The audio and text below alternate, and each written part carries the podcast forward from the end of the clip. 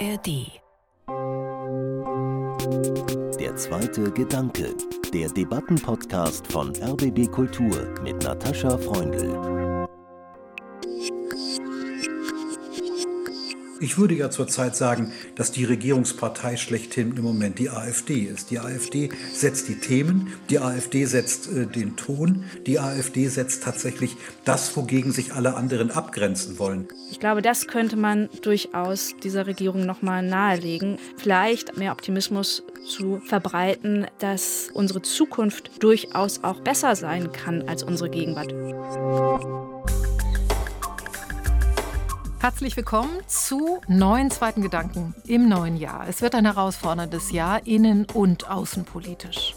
Manche meinen oder hoffen, die Ampelkoalition werde dieses Jahr nicht überstehen. Die Politikerinnen und Politiker von SPD, Grünen und FDP haben sich das sicher anders vorgestellt, als sie Ende 2021 den Koalitionsvertrag vorlegten. Mehr Fortschritt wagen, Bündnis für Freiheit, Gerechtigkeit und Nachhaltigkeit. Dieser Titel klingt heute zur Halbzeit der Regierung relativ schal. Aus dem Versprechen von Fortschritt ist die Forderung nach Rücktritt oder Neuwahlen geworden, etwa von Seiten der Union. Rücktritt statt Fortschritt, darüber spreche ich heute am 8. Januar 2024 mit der Schriftstellerin Nora Busson und dem Soziologen Armin Nasehi. Beide waren direkt nach der Bundestagswahl im September 21 hier zu Gast bei Der zweite Gedanke. Und beide blickten damals sehr wohlwollend auf das Wahlergebnis, Nora Busson sogar euphorisch. Bin gespannt, wie sie die Regierungsarbeit heute einschätzt. Aber erst einmal herzlich willkommen zurück beim zweiten Gedanken, Nora Busson. Hallo, guten Tag. Frau Besson und ich sitzen hier gemeinsam im RBB-Studio im Haus des Rundfunks in der Masurenallee. Und Armin Nassé ist uns aus München zugeschaltet, wo er Professor für allgemeine Soziologie und Gesellschaftstheorie ist. Schöne Grüße nach München und herzlich willkommen auch an Sie, Herr Nassé. Ja, hallo aus München sage ich natürlich Grüß Gott. mein prosaischer erster Gedanke zur Halbzeit der Ampelregierung. Eine Verkehrsampel, bei der alle drei Farben leuchten, die funktioniert nicht, kann nicht funktionieren. Und für mich ist die Ampel zu einem politischen Symbol gegenseitiger Blockade geworden. Sehen Sie das auch so, Frau Besson? Ja, ich muss zugeben, dass meine Euphorie, die ich direkt nach der Wahl hatte, mittlerweile ein ganz klein wenig gedämpft ist, um das also ein bisschen euphemistisch zu sagen. Mir kamen noch andere Bilder in den Kopf, die es gab, die haben sich nicht durchgesetzt als Beschreibung dieser Koalition, einmal die Pumuckel-Koalition. Jetzt will man auch nicht zwingend von einem kleinen Kobold regiert werden, so sympathisch der auch ist. Und dann gab es aber noch die Paprika-Mix-Koalition. Sie kennen das, diese in Plastik eingeschweißten Ach, drei Paprikasorten. Rote, grüne und gelbe. Und das wird deswegen zusammen verkauft. Das ist immer meistens billiger, als wenn Sie nur rote kaufen, weil keiner alle drei Sorten mag. Das heißt, der Händler bleibt auf einer Farbe hängen und das, finde ich, passt auch so ein bisschen zu dieser Ampel. Es ist, zwei von denen passen immer ganz gut zusammen und das ist nicht durchweg rot-grün gewesen, wie es ja klassischerweise annehmbar wäre. Es waren mal FDP und Grüne, die sich gegen die SPD gestellt haben, mal war es Lindner und Scholz, die gegen Habeck standen. Aber man hatte selten das Gefühl, dass alle drei wirklich am gleichen Strang ziehen. Und so ein bisschen, als ob das so eine Packung wäre, da ist dann halt die dritte Partei mit reingepackt worden, weil sonst der Händler auf den hängen bleibt. Und äh, sicherlich haben sie auch recht mit ihrem Bild, dass man zumindest den Eindruck hat, als würden die sich ein bisschen im Weg stehen. Wobei ich glaube nicht unbedingt ganz sicher bin, ob es wirklich immer die Parteien sind oder ob vielleicht auch innerhalb der Parteien, die sich ein bisschen im Weg stehen. Was man aber auch fairerweise natürlich sagen muss, was offensichtlich ist, als sie angetreten sind, hatten wir noch keinen Ukraine-Krieg. Wir hatten nicht diese immense Eskalation in Nahost. Also es sind wirklich die Gaspreise und all das, also was mit dem Ukraine-Krieg äh, einherging, das sind natürlich Elemente gewesen, die man nicht hat vorhersehen können und die natürlich ein sofortiges Handeln erfordert haben. Dass man dann von einem Koalitionspapier abweicht, es wäre fast dreist, es nicht zu tun, sondern strikt nach Vorschrift den Dienst zu machen. Aber sicherlich, ja, man hat sich ein bisschen, oder ich habe mir ein bisschen mehr erhofft, dass sie mehr ihre drei Potenziale zusammen bauen können und sich komplementär ergänzen können, wie es, glaube ich, Christian Lindner sagte, ganz zu Beginn der Koalition. Auf jeden Fall sind die außenpolitischen Herausforderungen ein großes, wichtiges Thema, werden wir auch noch drauf kommen. Aber das Bild der Ampel insgesamt, Herr Nassé, ist nicht mehr mit Fortschritt, mit Hoffnung für eine bessere Zukunft verbunden, oder? Naja, zurzeit ist fast nichts mit einer Hoffnung auf eine bessere Zukunft verbunden, sondern es gibt sehr, sehr viel Skepsis in der Bevölkerung, in unterschiedlichen Gruppen in der Bevölkerung, in der öffentlichen Meinung, in der veröffentlichten Meinung. Und das ist ja auch kein Wunder, ähm, Frau Bosson, Sie haben es ja auch gerade schon angesprochen, das sind natürlich sehr schwierige Zeiten. Man hätte sich doch gewünscht zu wissen, was aus der Ampel geworden wäre wenn es äh, diese Herausforderungen, mit denen tatsächlich, naja, im Nachhinein sagt man, man hätte rechnen können, aber nicht in dieser Form und nicht vielleicht in dieser Geballtheit, wie sie sich eigentlich entwickelt hätte. Das ist jetzt eine rein akademische Frage, das werden wir nie erfahren.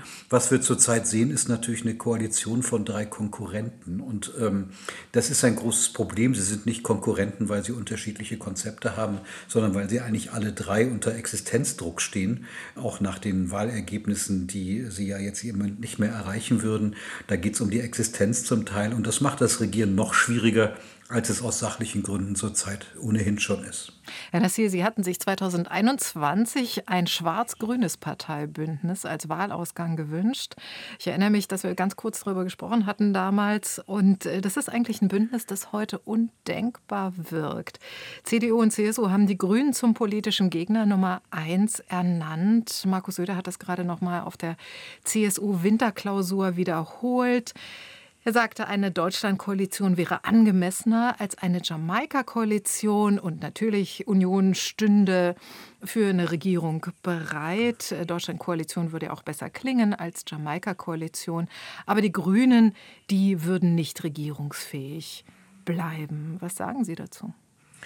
Also man muss es tatsächlich in aller Deutlichkeit sagen, das ist eine Ungeheuerlichkeit während der Existenz einer AfD, die in manchen Bundesländern Umfragen von über 30 Prozent hat, einen der demokratischen Mitbewerber zum größten politischen Gegner oder Feind zu erklären.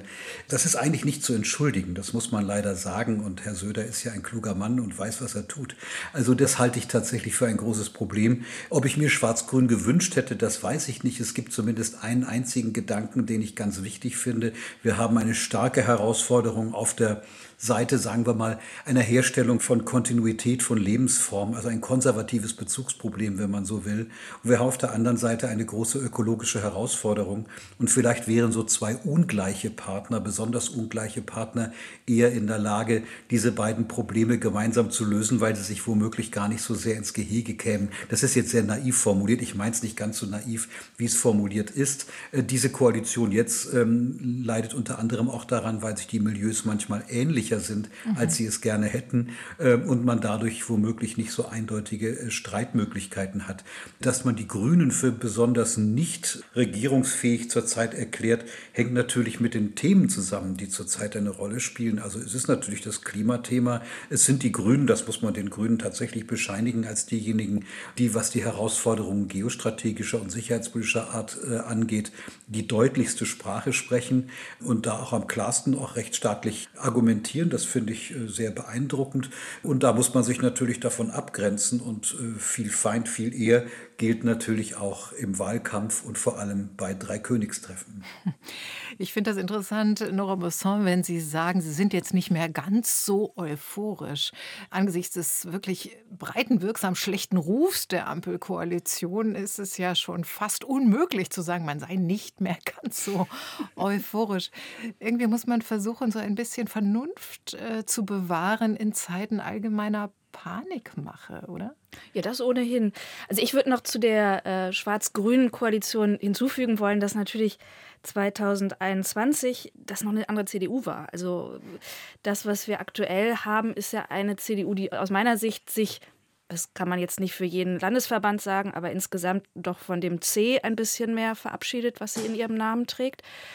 Und das, was beispielsweise Söder oder auch Merz als Steuerkurs haben, lässt sich natürlich schlechter mit grüner Politik verbinden. Aber eine damalige Merkel-CDU oder eben auch eine Laschet-CDU wäre aus meiner Sicht durchaus koalitionsfähig gewesen mit den Grünen. Und nicht nur, weil sie sich so wahnsinnig unterscheiden, sondern da hätte ich, glaube ich, sogar eher auf die Ähnlichkeiten gesetzt. Also das hätte ich nicht schlecht gefunden. Das ist aber Schnee von gestern, weil, ja, das haben wir gerade auch von Herrn Nassé analysiert bekommen. Da kann ich auch nur zustimmen. Also die Entwicklungen sind natürlich in eine andere Richtung gegangen. Und die Abgrenzungskämpfe aufgrund von bevorstehenden Wahlkämpfen äh, nehmen natürlich auch weiterhin zu. Das mit nicht mehr ganz so euphorisch war natürlich. Ähm, sehr beschönigend gesagt. Also zwischendurch habe ich auch fast schon Wetten selbst mit mir abgeschlossen, wie lange diese Koalition hält. Das scheint momentan ja wieder etwas stabiler zu sein durch die Mitgliederbefragung der FDP. Aber nun ist es ja auch nicht allein äh, Frage der FDP-Mitglieder, ob diese Koalition weiter besteht oder nicht. Also ich würde nicht meine Hand dafür ins Feuer legen, dass sie wirklich durchhält. Kann gut sein, aber ich würde da jetzt wäre vorsichtig mit meinen Prognosen. Nora Bosson und Amin Nassé heute mit Gedanken über die Halbzeit der Bundesregierung. Wir zeichnen am Montag, den 8. Januar 2024 auf. Und eine kurze Zusammenfassung der innenpolitischen Lage ist, dass tausende Bauern sich äh, aufgemacht haben zu einer deutschlandweiten Aktionswoche mit Autobahnblockaden, Kolonnen und Schleichfahrten aus Protest gegen die Landwirtschaftspolitik der Ampelregierung. Die Lokführer wollen diese Woche streiken und das Bündnis Sarah Wagenknecht hat sich gerade eben als Partei gegründet mit dem erklärten Ziel, das bundesdeutsche Parteienspektrum grundlegend zu verändern. Beispiele für eine lebendige Demokratie, Amina See? Naja, das ist oft auch ein beschönigender Begriff, den man natürlich von lebendiger Demokratie spricht man dann gerne, wenn es mehr Konflikte gibt. Natürlich, wir sind ja in der glücklichen Lage, dass wir solche Konflikte überhaupt führen können. Das ist in Autokratien und äh, in autoritären Regimen nicht möglich. Aber ähm, klar, ich meine, es, im Moment äh, kann man eigentlich erkennen, dass bei jedem Einzelthema, nicht bei jedem, aber bei vielen Einzelthemen es immer ums Ganze geht. Also man kann ja über die Dinge, die die Bauern zurzeit betreffen, durchaus diskutieren. Ich kenne mich dazu wenig aus, um zu sagen, was gerechtfertigt ist und was nicht gerechtfertigt ist. Aber es ist ja interessanterweise so, dass dieser Aktionstag oder die Aktionswoche, die ja bevorsteht, ja nicht nur dieses Bauernthema thematisiert, sondern diese Proteste auch als ein Symbol verstanden werden, dass man mit der Ampel abrechnet, dass es so etwas wie eine eine grundlegende Unzufriedenheit mit dem Politischen gibt. Die Neugründung von der Partei von Sarah Wagenknecht ist etwas ganz Ähnliches. Da geht es im linken Spektrum übrigens etwas, das es auf theoretischer Seite schon länger gibt. Die Idee, sagen wir mal, den begrenzten Nationalstaat und Sozialpolitik miteinander zu verbinden. Das ist ja genau das Programm, das wir zum Teil in linken sozialwissenschaftlichen Theorien von Herrn Streeck zum Beispiel schon öfter gehört haben.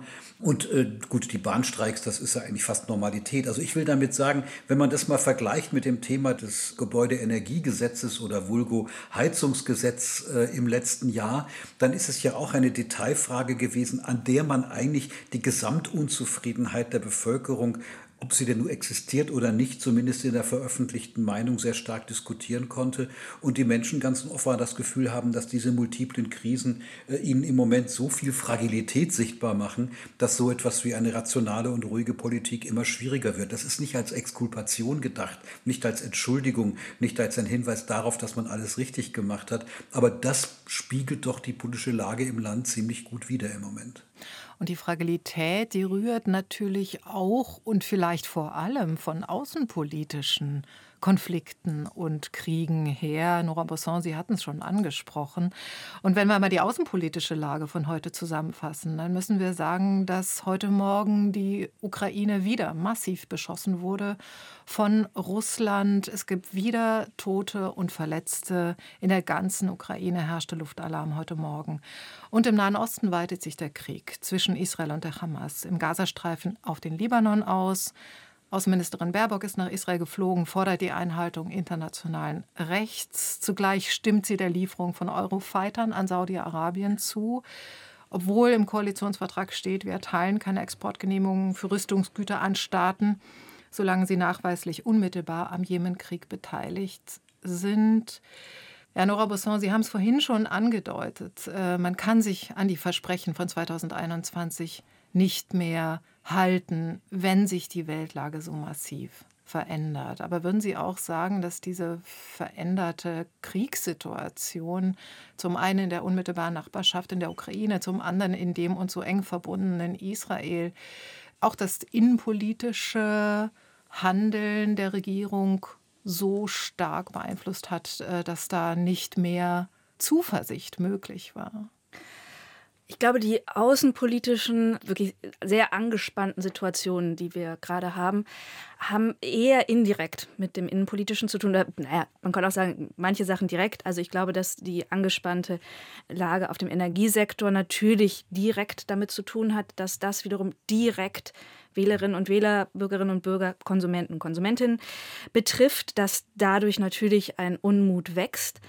Ich bin mir nicht so sicher, ob jetzt Leute auf die Straße gehen, bei den Bauernprotesten sich anschließen, weil Eurofightern an Saudi-Arabien geliefert werden. Ich glaube, das ist eine andere Klientel, die darüber empört ist. Und ob das nach all dem, was wir in den vergangenen zwei Jahren so an Kurswänden erlebt haben, noch das ist, was wirklich das nächste Feuer entflammt, weiß ich auch nicht. Ich finde es dennoch erstaunlich. Also das ist schon ein, äh, ein Land, an das man nicht sofort gedacht hat bei Waffenexporten äh, unter einem grünen Wirtschaftsminister. Also das, ich glaube, ist ein bisschen mehr als nur eine kurze Meldung. Ich glaube, das, was aktuell passiert, die Protestwellen, die wir haben, die wir auch wirklich schon, wenn wir es europaweit sehen, seit Jahren haben. Also wenn wir von den Gelbwesten anfangen, das hat sich auch an Energiepreisen, hat sich dieser Streit entbrannt bis jetzt hin zu diesen Bauernprotesten, das hat schon eine Dimension, die ich fast, ich sage das gar nicht, wirklich selten, weil ich das immer so blöd finde, aber fast ein bisschen historisch finde. Also wenn wir an die Bauernkriege denken äh, des späten Mittelalters oder der frühen Neuzeit 1525, das war ja auch so eine europäische Bewegung, die letztlich natürlich darauf abgezielt hat, dass ein bestimmtes Herrschaftssystem, bestimmte Privilegien umgewälzt wurden. Das war was Revolutionäres.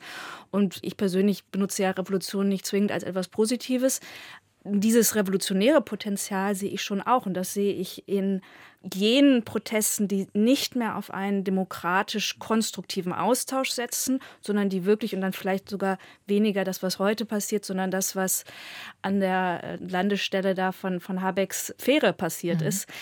Also, wo man wirklich mit Gewalt versucht, politisch verantwortliche Menschen zu hindern. In dem Fall war es ja wirklich nur das Aussteigen von einem Ferienaufenthalt, das Zurückkommen aber dass man mit solchen ja nicht gerade argumentativ besonders starken Mitteln eingreift und Angst verbreitet und unter Druck setzt und Zeichen setzt, die man rein argumentativ nicht wirklich beantworten kann. Die kann man beschreiben, man kann sie ablehnen, man kann sie verurteilen, aber das entzieht sich einer Debatte. es ist, setzt ein, ein Gewaltzeichen. Und äh, von daher, glaube ich, kann man das wirklich mal in einem deutlich größeren Kontext noch sehen. Und wie gesagt, ich glaube, Außenpolitik spielt damit rein, aber es ist jetzt nicht äh, aus meiner Sicht, aber Herr Nassé kann mir da auch gerne widersprechen, nicht das Zentrale, was, was sich da gerade abspielt. Also ich würde jeden Satz unterstreichen, den Sie gerade gesagt haben. Also es ist in der Tat so, dass dass diese Proteste, ich habe es vorhin auch versucht schon zu sagen, immer zurzeit mehr bedeuten. Also es geht eigentlich um eine, um eine Kritik an dem gesamten System. Ja, der Begriff der Systemkritik, den wir eigentlich aus so linken Bewegungen der 70er und 80er Jahre kannten, der kommt jetzt von rechts wieder.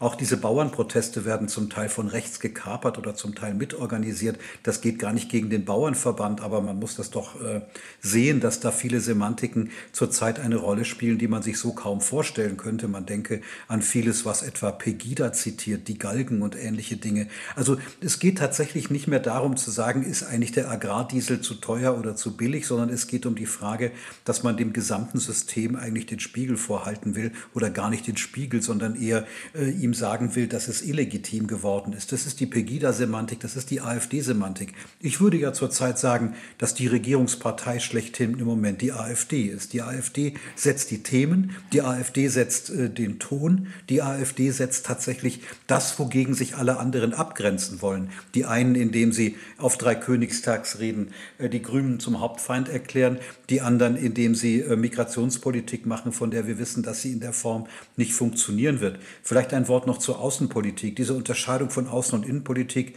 die gibt es schon lange nicht mehr. Also alles, was zurzeit außenpolitisch relevant ist, hat innenpolitische Folgen. Also wir werden feststellen, dass manche geostrategischen außenpolitischen Fragen verteidigungspolitisch sehr starke innenpolitische Entscheidungen erfordern müssen. Die Bundeswehr wird sich ganz anders aufstellen müssen, wenn zum Beispiel Trump gewählt wird in diesem Jahr. Die Fragen äh, der beiden Kriege, vor allem des ersten Krieges in Ukraine, hat natürlich Konsequenzen für den Bundeshaushalt, hat Konsequenzen für die Energiepreise, hat Konsequenzen für die geostrategischen Fragen einer Exportnation. Also das sind ja alles Dinge, die innenpolitisch außerordentlich relevant sind und die ähm, einem Publikum zeigen, wie voraussetzungsreich die Dinge sind, die wir für sakrosankt gehalten haben. Das ganze deutsche Energiemodell ist über Jahrzehnte, zumindest zwei Jahrzehnte, davon abhängig gewesen, dass wir günstiges Gas aus Russland bekommen. Nicht nur aus Russland, aber vor allem aus Russland. Und man damit eine Brückentechnologie erfinden konnte, bis man dann endlich zu ähm, CO2-neutraler Energieversorgung kommt. Und das bricht sozusagen mit einem außenpolitischen Ereignis zusammen. Und das macht die Leute natürlich verrückt. Also das ist sozusagen ein unlösbares Problem und davon profitieren die, ich will den Satz nochmal wiederholen, zurzeit eigentlich regieren, nämlich die AfD. Das äh, ist natürlich ein derart provokanter Satz, dass ich darauf eingehen äh, muss. Und äh, klar, Soziologen beschreiben die Gesellschaft, beurteilen sie nicht. Insofern nehme ich das mal als Beschreibung eines äh, im Untergrund noch, ja nicht real äh, eingesetzten Regierungsamtes, ja, sondern im Untergrund wirkenden Drucks äh, von Seiten der AfD. Würden Sie denn so weit gehen, Frau Busson, zu sagen, dass die AfD damit gewissermaßen schon schon so eine Art regierungsfeindliche Übernahme äh, vollzieht, vollzogen hat? Also im Moment haben wir glücklicherweise die AfD noch nicht, also Regierungskompetenzen kommt ihr noch nicht zu. Aber wir müssen mal abwarten, wie wir das am Ende des Jahres bewerten, wenn in Ostdeutschland einige Landtagswahlen passiert sein werden. Und ich glaube, dann kann es eventuell sein, dass wir durchaus noch mal zu spüren bekommen, was es bedeutet. Ich weiß es nicht, aber wenn die AfD tatsächlich äh, Regierungspartei würde. Herr Nassi. Also ich, glaub, ich, glaube nicht, dass die AfD tatsächlich Regierungspartei wird. Ne? Ich meinte natürlich auch nicht, dass sie im Moment in Ämtern regiert. Ich meine, es ist ja klar, dass sie das nicht tut. Aber die Themen werden gesetzt ja. und vor allem wird sozusagen die, die Form des Protestes doch durchaus gesetzt. Und das sind ja leider Gottes äh, auch kluge Leute dabei, die ziemlich genau wissen, äh, an welchen Themen man eigentlich ansetzen kann.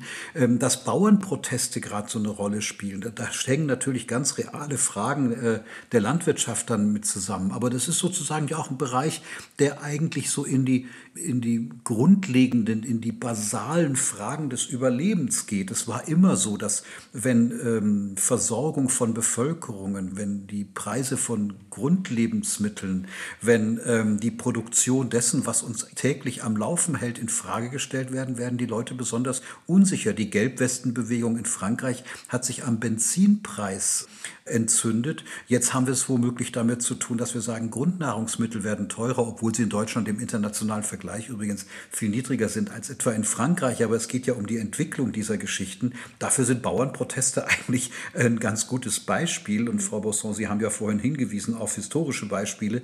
Die hingen auch immer mit Versorgungsfragen und mit Lebensmittelpreisen zusammen, äh, wenn es zu entsprechenden äh, Auseinandersetzungen gekommen ist. Die AfD ist zurzeit in der Lage, diese neuralgischen Punkte zu benennen. Das Wichtigste ist natürlich Migration. Ja, wenn ich also den Bundeskanzler mit diesem großen Satz höre, wir müssen in großem Stile abschieben und jeder Mensch weiß, dass es diese Form des im großen Stile in Deutschland in der Form gar nicht geben kann, wie man sich das vorstellt, dann wissen wir, dass wir einen semantischen Krieg führen, der natürlich von einer bestimmten Klientel gesetzt worden ist. Und ich frage mich, warum man nicht mit selbstbewussteren Konzepten hier umgehen kann. Übrigens zur Migration haben wir natürlich eine weitere innenpolitische Folge, die mit dem Krieg in der Levante zusammenhängt zurzeit, die auch schwer kontrollierbar ist. Das hm. muss man auch sagen.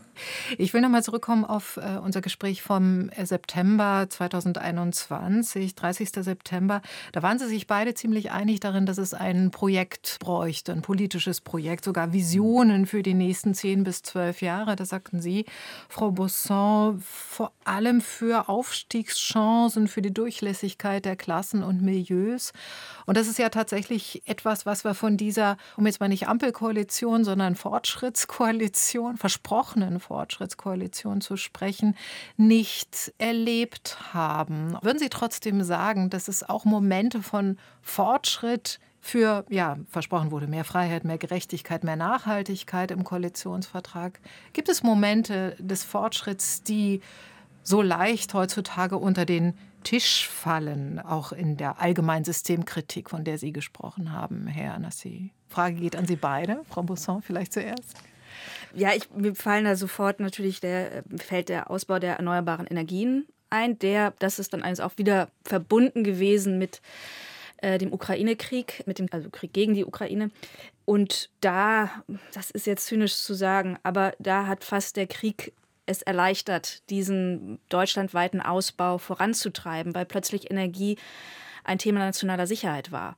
Und grüne Ideen bei steigenden Öl- und Gaspreisen plötzlich für viele interessant waren. Das heißt, wenn wir es hinkriegen, da autarker zu werden, dann findet es vielleicht auch ein eigentlich konservativer CDU-Wähler gut, so ein Windrad. Nicht unbedingt im eigenen Vorgarten. Dann der Bayer wird es dann lieber an der Nordsee haben und der in Schleswig-Holstein lieber in Bayern. Aber gut, das muss man dann noch untereinander aus, aushandeln. Aber das ist ja tatsächlich ein bisschen vorangegangen.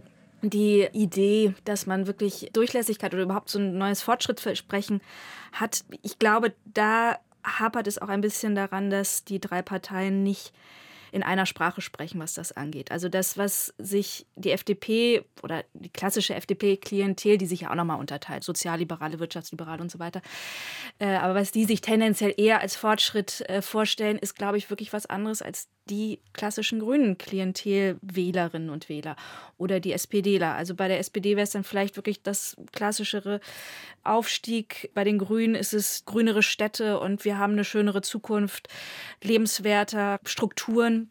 Bei der FDP ist es ja sicherlich auch eher materiell ausgelegt. Und wenn man es da besser geschafft hätte, eine zumindest zu dritt verständliche Sprache zu finden. Ich glaube, da hätte man durchaus trotz aller Konflikte was zeigen können. Aber vielleicht ist das noch nicht mal so sehr die Aufgabe von einer Partei oder von drei Parteien, von einer Regierungskoalition. Denn manche Entwicklungen zeigen sich auch erst nach ein paar Jahren. Das heißt, wenn man in Schulen was verändert, dann werden sie nicht am Ende des Schuljahres schon merken, dass sich weiß Gott was getan hat, sondern das werden sie erst nach ein paar Jahren, vielleicht sogar erst nach einem Jahrzehnt merken. Und solche Fortschrittsversprechen zu formulieren, ich glaube, das liegt dann vielleicht sogar auch ein bisschen mehr an Menschen wie Herrn Nassé und mir, also Menschen, die darüber nachdenken und sich dazu äußern und nicht direkt Dinge in Gesetze umformulieren. Bin ich mal gespannt, was den zweiten Gedanken und Ihr Fortschrittsversprechen betrifft. Aber Herr Nassé, ähm, ich gebe die Frage an Sie weiter. Hat die Ampelkoalition es nicht geschafft, eine gemeinsame Sprache zu finden? Nicht einmal das? Ja, wenn man jetzt einfach Nein sagt, ist es natürlich sehr simpel, äh, so eine Antwort zu geben. Ich will das nochmal sagen. Dass es natürlich eine sehr schwierige Situation war. Meine, Konflikte entstehen ja sehr oft dann, wenn es zu Knappheiten kommt. Zurzeit kommt es aus unterschiedlichen Gründen zu Knappheiten. Also wir erinnern uns an das Bundesverfassungsgerichtsurteil im Hinblick auf die Umwidmung der entsprechenden Sonderkreditmöglichkeiten und natürlich die Dinge, über die wir gerade gesprochen haben, die den Spielraum verkleinern. Als der Spielraum noch größer war, also am Anfang der Koalition, muss man ja sagen, haben die drei Spieler durchaus ihre gesellschaftspolitischen Projekte durchaus mit der Möglichkeit, über starke Kreditmöglichkeiten zu verfügen, ja auch in Aussicht stellen können. Also bei der FDP ist es äh, zum Teil, das sind jetzt nicht nur symbolische Themen, aber diese Cannabis-Geschichte ist ja für die FDP wie gemacht, ja, weil es sehr liberal aussieht. Das Selbstbestimmungsgesetz ist etwas, was für die Grünen aus gesellschaftspolitischen Themen wichtig ist und äh, sozialstaatliche Fragen für die SPD. Und wenn man das zusammenbindet und genug Mittel hat, dann kann man durchaus eine Geschichte daraus stricken, zu sagen, wir sind auf verschiedenen Bereichen der Gesellschaft ja durchaus in der Lage, etwas Fortschrittliches zu ermöglichen. Und die Klimawandelfrage sollte ja sozusagen auch noch eingebettet werden in eine Wirtschaftspolitik, die fördert und die Projekte fördert und so weiter an Infrastrukturen arbeitet. Frau Bosson, Sie haben völlig recht. Also der Ukraine-Krieg äh, hat manches befördert, was jetzt jetzt schneller geht, als es vorher der Fall gewesen wäre. Man muss wohl wahrscheinlich sagen, dass aus dem Bundeswirtschaftsministerium, das ja am stärksten zurzeit kritisiert wird, wird, durchaus gute Arbeit gemacht wurde, auch in dieser schwierigen Situation wenigstens einigermaßen die Folgen niedrig zu halten. Das muss man ja durchaus anerkennen. Zurzeit haben wir die Situation, dass ja die Knappheit von Kreditmöglichkeiten unter anderem auch dadurch äh, besonders knapp gehalten wird, weil einer der Spieler, nämlich die FDP in der Regierung, eigentlich in ihrer Wählerklientel nur einen einzigen Benefit erreichen kann, nämlich ihnen zu versprechen, dass man keine neuen Schulden macht, beziehungsweise dass man fast so etwas wie einen Staatshaushalt führt, wie man einen Familienhaushalt führt. Und davon kommt man ideologisch nicht weg. Und deshalb ist es im Moment natürlich schwierig, an diese Projekte anzuschließen und wirklich aktiv werden zu können. Also wenn man Ideologie definieren darf als sozusagen wieder besseres Wissen, genau das zu tun, was man vorher immer gesagt hat, dann ist es tatsächlich ein ideologisches festhalten. Das muss man leider Gottes sagen. Und äh, das ist aus der Perspektive der FDP durchaus rational, die eine existenzielle äh, Krise zurzeit durchmacht, weil ihre Wählerklientel fast nur auf dieses Thema anspringt. Das ist sehr schade, weil wir gerade in dieser Zeit eine liberale Kraft brauchen würden, die, die ja durchaus also so etwas wie Demokratie, Freiheit und vor allem liberale und pluralistische Lebensformen stark macht, also eher auf gesellschaftspolitischem Gebiet etwas tun könnte. Das ist, glaube ich, eine schwierige Situation im Moment. Und ich ich glaube, das ist auch der neuralgische Punkt, an dem sich entscheiden wird, ob diese Koalition tatsächlich entsprechend arbeiten kann. Vielleicht müsste man vor dem regierenden Bundeskanzler durchaus öffentlich auch mal hören, wie er sich das eigentlich vorstellt, wie die Dinge zusammengebunden werden können. Ich glaube, dass die Menschen durchaus so etwas wie eine Ansprache brauchen, um die Fragilität ein bisschen vermeiden oder nicht vermeiden, aber wenigstens vergessen zu können und zu denken, dass ein Gesamtkonzept dahinter steckt, das nicht nur hinter Dingen herläuft. Einerseits den Themen, die ich gerade genannt habe, die von anderen gesetzt werden, andererseits einer Knappheit, die auch etwas mit der technischen und handwerklichen Form der Regierungspolitik zu tun hatte. Wenn Sie den Bundeskanzler ansprechen, äh, dann konnte man sich ja wirklich in den vergangenen zwei Jahren manchmal fragen, was macht Olaf Scholz eigentlich von Beruf? Naja, also äh, klar, das ist natürlich auch eine Stilfrage und er ist auch vorher als Hanseat nicht unbedingt als Charismatiker bekannt gewesen. Aber äh, also um eine ernsthafte Antwort zu geben, ich würde ihn jetzt gar nicht äh, so, so stark kritisieren. Das ist wahrscheinlich schwer, diesen Laden zusammenzuhalten. Aber die Aufgabe eines Kanzlers besteht ja bisweilen vielleicht doch darin, so etwas wie ein, wenn man schon so ein starkes Narrativ wie Fortschrittskoalition hat, dieses Narrativ durchaus auch so zu formulieren, dass man sich ein Konzept von Regieren vorstellen kann, statt nur drei Konkurrenten zusammenhalten zu müssen, die innerhalb der Koalition jeweils eigene existenzielle Probleme lösen müssen. Damit muss man ja irgendwie umgehen und ich sehe im Moment nicht, wie das extern passiert. Vielleicht geschieht da intern einiges, das hilft aber politisch nicht weiter.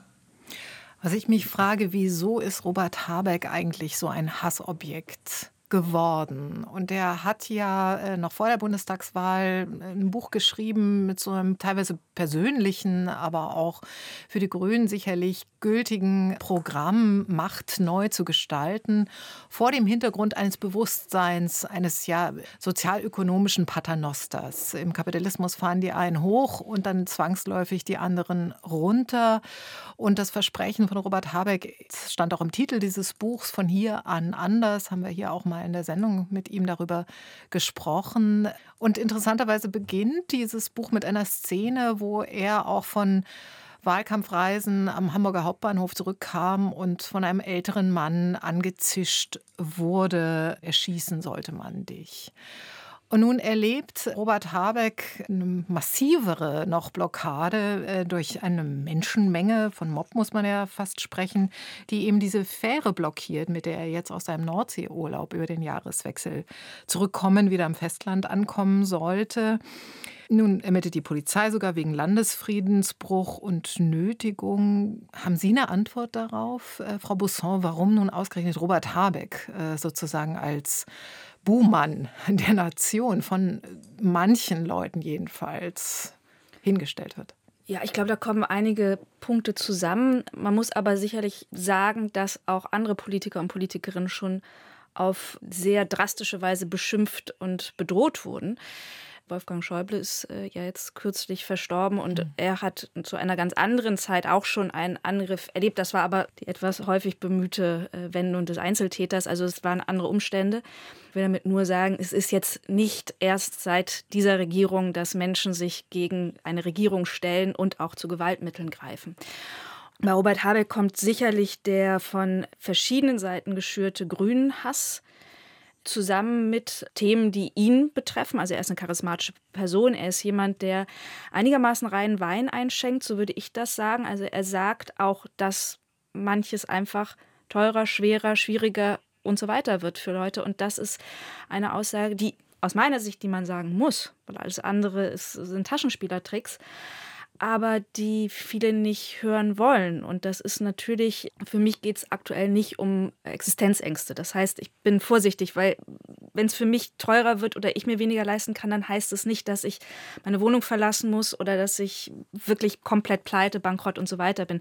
Also wenn wirklich ganz immense Ängste, die vielleicht subjektiv auch nochmal verstärkt wahrgenommen werden, die vielleicht erstmal nur, eine, nur ein Abstieg, leichter Abstieg sind, die aber dann durch das eigene und durch äußeres Schüren zu fundamentalen Existenzängsten aufgebaut werden.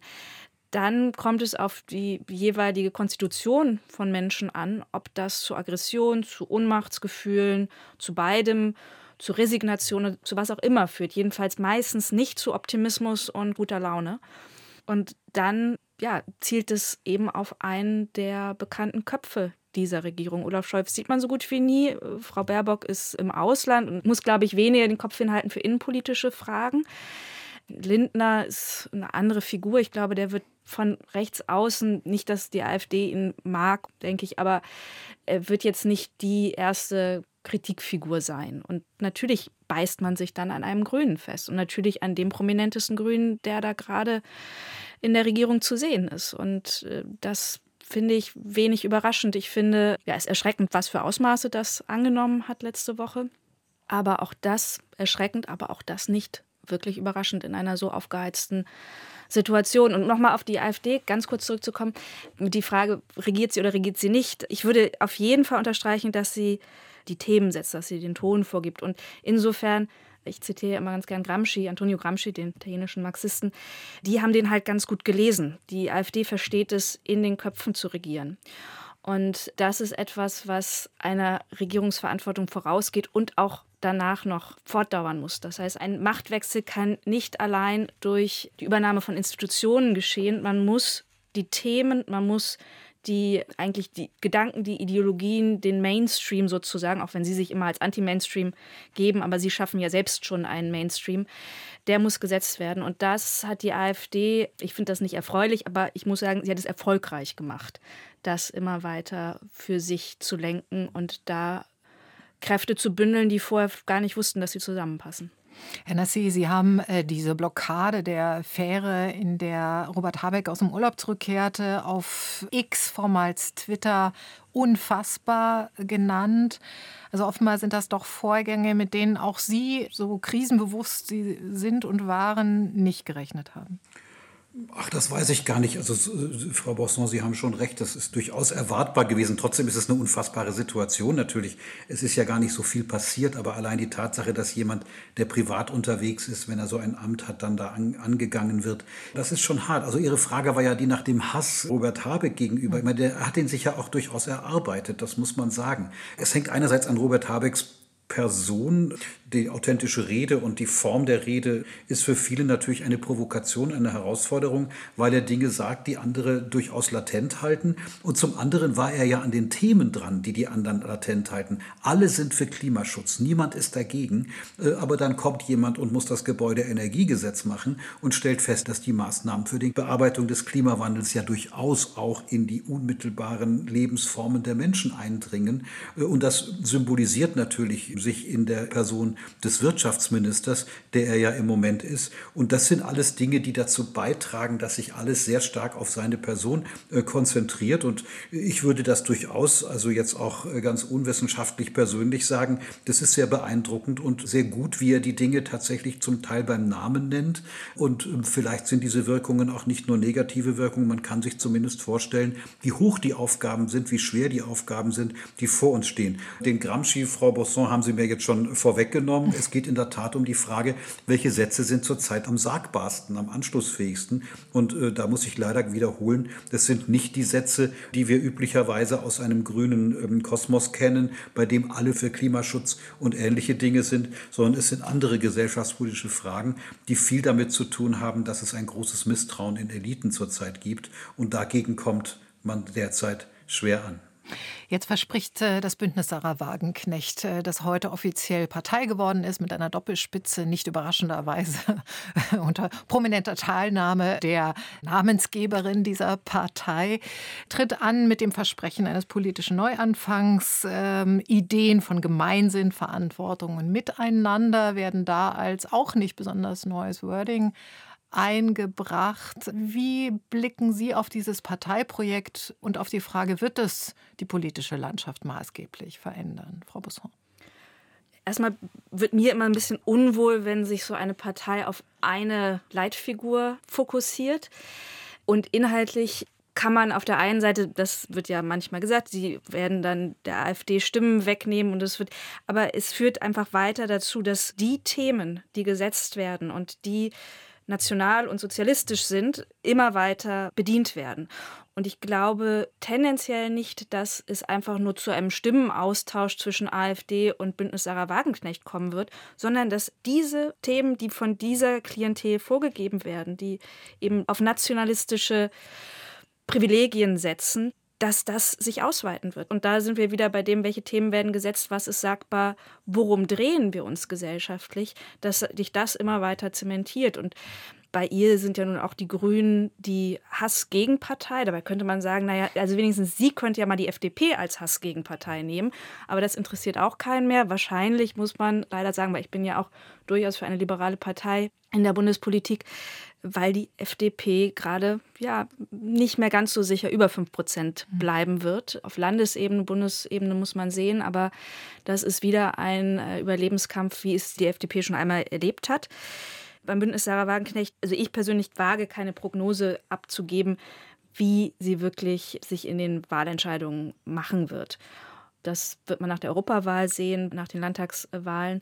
Und dann kann man noch mal konkreter darüber reden, wie sie die Landschaft verändert. Aber ich glaube, was allein die Themensetzung, die Aufstellung, das, was auch Bürgerinnen und Bürger dann gerne glauben wollen. Wir sind deutsch, also haben wir doch ein Recht, dass unsere Sozialsysteme für uns funktionieren und so weiter und so fort. Also diese ganze Klaviatur national gedachter Absicherung, das wird sich sicherlich nochmal verstärken. Und ich sehe da jetzt nicht eine tolle neue linke Partei, der ich äh, klatschend zum Bestehen gratulieren möchte heute. Amina C.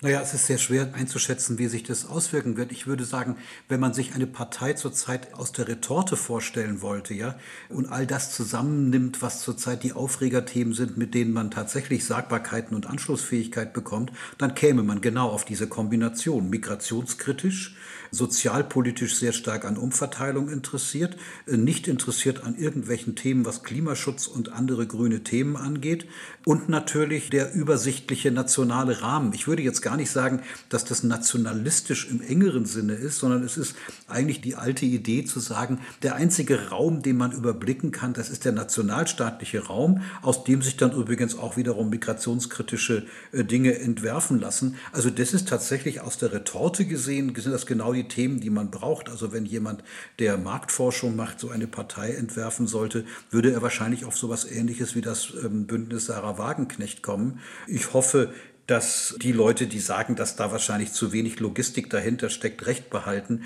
weil ähm, ich glaube auch genau wie Nora Bosson in der Tat, dass das nicht einfach der AfD Stimmen wegnehmen wird, sondern den Raum des unsäglichen Sagbaren äh, nochmal erhöhen wird. Und daraus kann man eigentlich die Konsequenz ziehen, die Entscheidungen werden zurzeit nicht links der Mitte, sondern rechts der Mitte gefällt. Ich glaube, dass die wichtigste Frage zurzeit ist, ob die Union als Mitte-Rechtspartei, die immer eine sehr wichtige Funktion für die Gesamtintegration des politischen Systems in der Bundesrepublik hatte, tatsächlich sich als Mitte-Rechtspartei etabliert und die Verantwortung auch sieht, dass sie eigentlich zurzeit als stärkste Kraft die bündeln kann, die sozusagen ernst nehmen, dass wir mit einem starken Veränderungsdruck zu tun haben, die das auch tatsächlich durchaus legitimerweise ernst nehmen, auf der anderen Seite aber das demokratische Spektrum stark machen. Ich glaube, dass dies die entscheidende politische Frage zurzeit ist. Und diese Neugründung der Partei wird das eher noch schwieriger machen als weniger schwierig. Ob das eine linke Partei wird oder eine rechte Partei, das kann man gar nicht so genau sagen. Das ist ein Hufeisenprojekt. Und nun ist es die Union, insbesondere CSU, jetzt auf dem Wintertreffen, die Neuwahlen fordert. Spätestens zu den Europawahlen im Juni sollen dann Neuwahlen parallel stattfinden. Frau Bosson, Sie hatten vorhin schon gesagt, Sie legen nicht Ihre Hand ins Feuer, dass diese Ampelkoalition es bis zum Ende der Legislatur schafft. Äh, jetzt bin ich neugierig, was Herr Nassei dazu sagt. Glauben Sie, dass diese Koalition in der Regierung bleibt für die Amtszeit, für die sie gewählt wurde? Ich glaube schon, und das ist jetzt kein Hinweis darauf, weil sie so erfolgreich arbeitet, sondern weil alle anderen Lösungen von so vielen Spielern abhängig sind, die sich selber damit in Gefahr begeben würden, dass es tatsächlich eher wahrscheinlich ist, dass diese drei Konkurrenten durchhalten werden. Und man muss ja auch sagen, dass sie zurzeit ja nun in großen Herausforderungen das ein oder andere natürlich auch tun und aufgrund dieser existenziellen Fragen womöglich auch von der einen oder anderen womöglich zur stark ideologischen Selbstfixierung wegkommen, dass die Opposition sich natürlich wünscht, im Moment die schwierige Situation der Regierung auszunutzen. Ich meine, das ist die Opposition. Opposition machen Oppositionsdinge. Das ist doch klar, dass diese Forderung kommt. Nora Besson, Sie sagten vorhin so schön, dass vielleicht Schriftstellerinnen und Soziologen die Aufgabe hätten, auch Fortschrittsversprechen zu geben oder Ausblicke auf eine positive Zukunft. Mich würde interessieren, was würden Sie denn jetzt der amtierenden Regierung gerne vermitteln, was jetzt an der Zeit wäre, um in dieses doch absehbar schwierige politische Jahr 2024 zu gehen und dabei zu bleiben? Kooperation ist immer eine gute Sache und vielleicht ein bisschen mehr auf das zu setzen, was man dann doch auch geschafft hat. Also was man mir wirklich sagen muss, die Zeitenwende, dieser mittlerweile etwas abgenudelte Begriff aber dass es eine rot-grün-gelbe Koalition geschafft hat, ein wirklich militärisch sehr, sehr zurückhaltendes Land wie Deutschland, aus der Geschichte sehr, sehr nachvollziehbar, warum man so zurückhaltend war, aber es war aus meiner Sicht auch nicht mehr zeitgemäß, wieder in eine militärische Verantwortung zu holen. Eine Bundeswehr, in der sicherlich bis heute noch einer oder andere Schlafsack fehlt und auch mehr als das. Also sie ist nicht top ausgerüstet, das wissen wir mittlerweile. Aber dass man da doch wirklich Fortschritte gemacht hat und dass ist ein Thema, was man eigentlich eher der CDU zuschiebt, vielleicht noch der FDP. Aber dass das eine linksmittig-liberale Koalition geschafft hat, das ist schon ein immenser Schritt gewesen. Und das mit sicherlich einigen, vor allem SPD-Mitgliedern, die das nicht so überzeugend fanden. Aber insgesamt war man sich da doch sehr einig. Und zwar nicht nur die Spitzen der Parteien, sondern auch die Basis der Parteien. Das finde ich beachtlich und da hatte es vielleicht sogar diese Koalition leichter, als es eine CDU-Koalition gehabt hätte. Denn hätte es einen CDU-Kanzler gemacht, dann hätte es viel, viel mehr Gegenwind von Parteien links der Mitte gegeben und von ihren Wählerinnen und Wählern. Und das vielleicht nochmal zu unterstreichen, dass man, wenn es wirklich drauf ankommt, es doch hinkriegt, zusammenzuarbeiten und alte Relikte, die sehr, sehr gut begründet sind, aber die vielleicht vom Gedanken her weitergehen müssen, weil um einen richtigen Gedanken im Jahr 2022 zu formulieren, muss man vielleicht andere Sätze benutzen, als man 1972 benutzt hat. Und 2072 muss man dann wieder neue Sätze finden. Ich glaube, das könnte man durchaus dieser Regierung nochmal nahelegen und vielleicht auch, das ist aber gerade ein bisschen schwierig, mehr Optimismus zu verbreiten, dass sozusagen äh, unsere Zukunft durchaus auch besser sein kann als unsere Gegenwart. Und das ist ja etwas, was wir wirklich verlernt haben zu glauben.